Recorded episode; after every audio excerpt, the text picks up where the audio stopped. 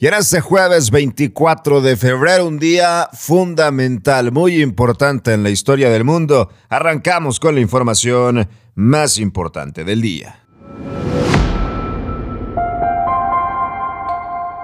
Alerta máxima advierten en Nuevo León que las presas tienen agua solo para 17 días. Les contaremos.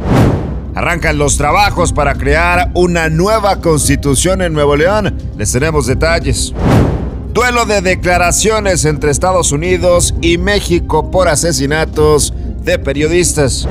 Además, AMLO pide a Rusia actuar de manera responsable y tomar el camino de la paz. Y tensión en el mundo, Rusia comenzó la invasión militar en Ucrania en esta madrugada. Comenzamos. Qué gusto saludarte en este jueves 24 de febrero, un día histórico para el mundo. Rusia ha invadido de manera oficial a Ucrania y ya se reportan los primeros muertos. Antes de ir en su información, los detalles sobre otro tema que de verdad ha causado pánico en las últimas horas en Nuevo León. Juan Ignacio Barragán, director de agua y drenaje, advirtió que las reservas de las presas, el Cerro Prieto y la Boca, son realmente escasas, preocupantemente escasas. Dice que el Cerro Prieto cuenta con 42 días de agua nada más, mientras que la Boca tiene todavía un tema de mayor emergencia, agua para los próximos 17 días. Así la emergencia, así la crisis, así la situación a profundidad. El funcionario reprochó a los ciudadanos por no haber contribuido a bajar el consumo del líquido y afirmó que las altas temperaturas han aumentado la demanda del consumo, promediándolos en 165 litros por día. El director negó que se estén realizando cortes de agua programados, pero exigió a los ciudadanos cuidar y disminuir su consumo. Ojo con esto, 17 días de agua en la presa de la boca y 42 días para abastecer de agua en la presa del Cerro Prieto. Las palabras de Juan Ignacio Barragán, director de agua y drenaje en Monterrey. Entonces, como ven, la situación está muy apretada. Tenemos que estar cuidando mucho la extracción y por lo tanto pedirle, rogarle a la población que nos ayude bajando su consumo. No estamos teniendo la respuesta esperada.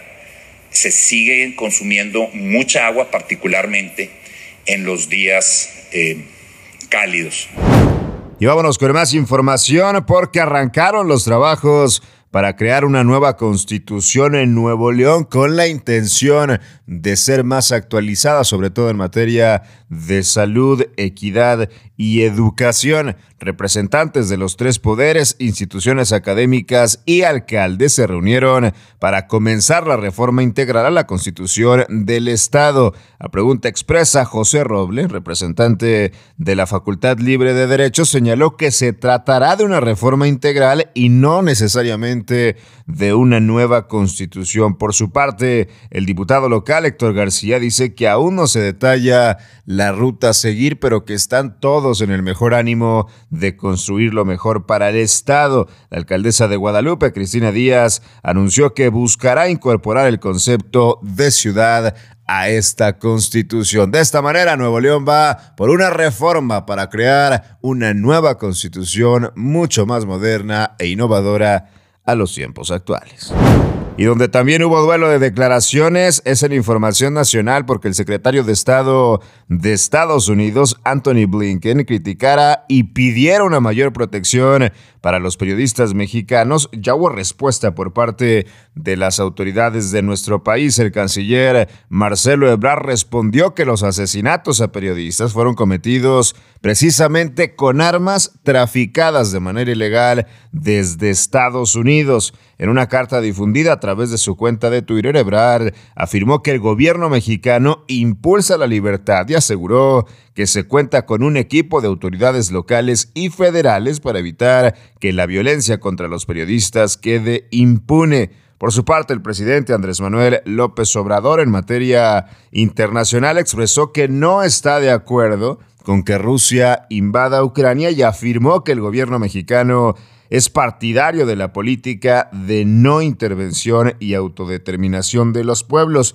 por lo que no quiere ni acepta que otro país, ni Estados Unidos, ni Rusia se intrometa en temas de autonomía de otros países. El presidente aprovechó para pedirle a las potencias actuar de manera responsable. Es el mensaje de Andrés Manuel López Obrador. Nosotros somos partidarios de la política de no intervención, de autodeterminación de los pueblos. No queremos invasiones, no aceptamos que un país invada a otro, no hay ninguna razón, es contrario al derecho internacional.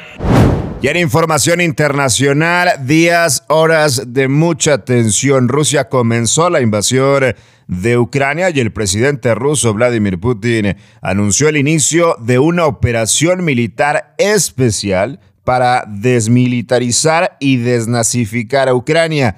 El mandatario ruso advirtió que si alguna otra potencia mundial trata de intervenir, Rusia respondería de manera inmediata y contundente con una forma nunca antes vista en su historia. Así sus palabras. Tras el mensaje de Putin se reportaron explosiones en la capital ucraniana de Kiev y en la segunda ciudad más importante del país, Kharkiv. Tras el inicio de la invasión, el presidente de Estados Unidos, Joe Biden, y la comunidad internacional condenaron el ataque injustificado de Rusia a Ucrania y han respondido que se van a unir para repeler el ataque. Biden aseguró que habrá una respuesta por parte de su país y sus aliados, esto en forma de sanciones económicas mismas que se espera se anuncien hoy mismo y tengan como objetivo la élite rusa y funcionarios del gobierno. Biden dará hoy más tarde un mensaje a toda la nación de Estados Unidos y particularmente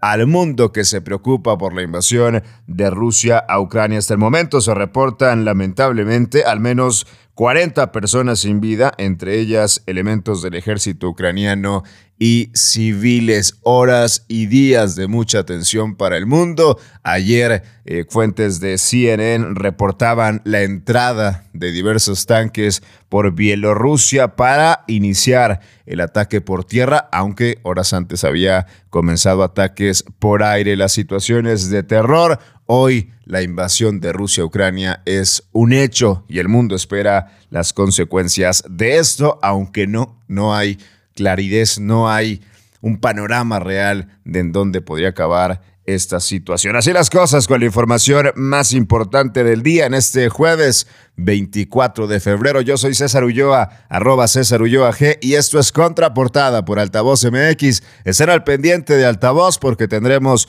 el detalle a detalle, el minuto a minuto de lo que esté pasando en Ucrania con la invasión de Rusia. Buen día.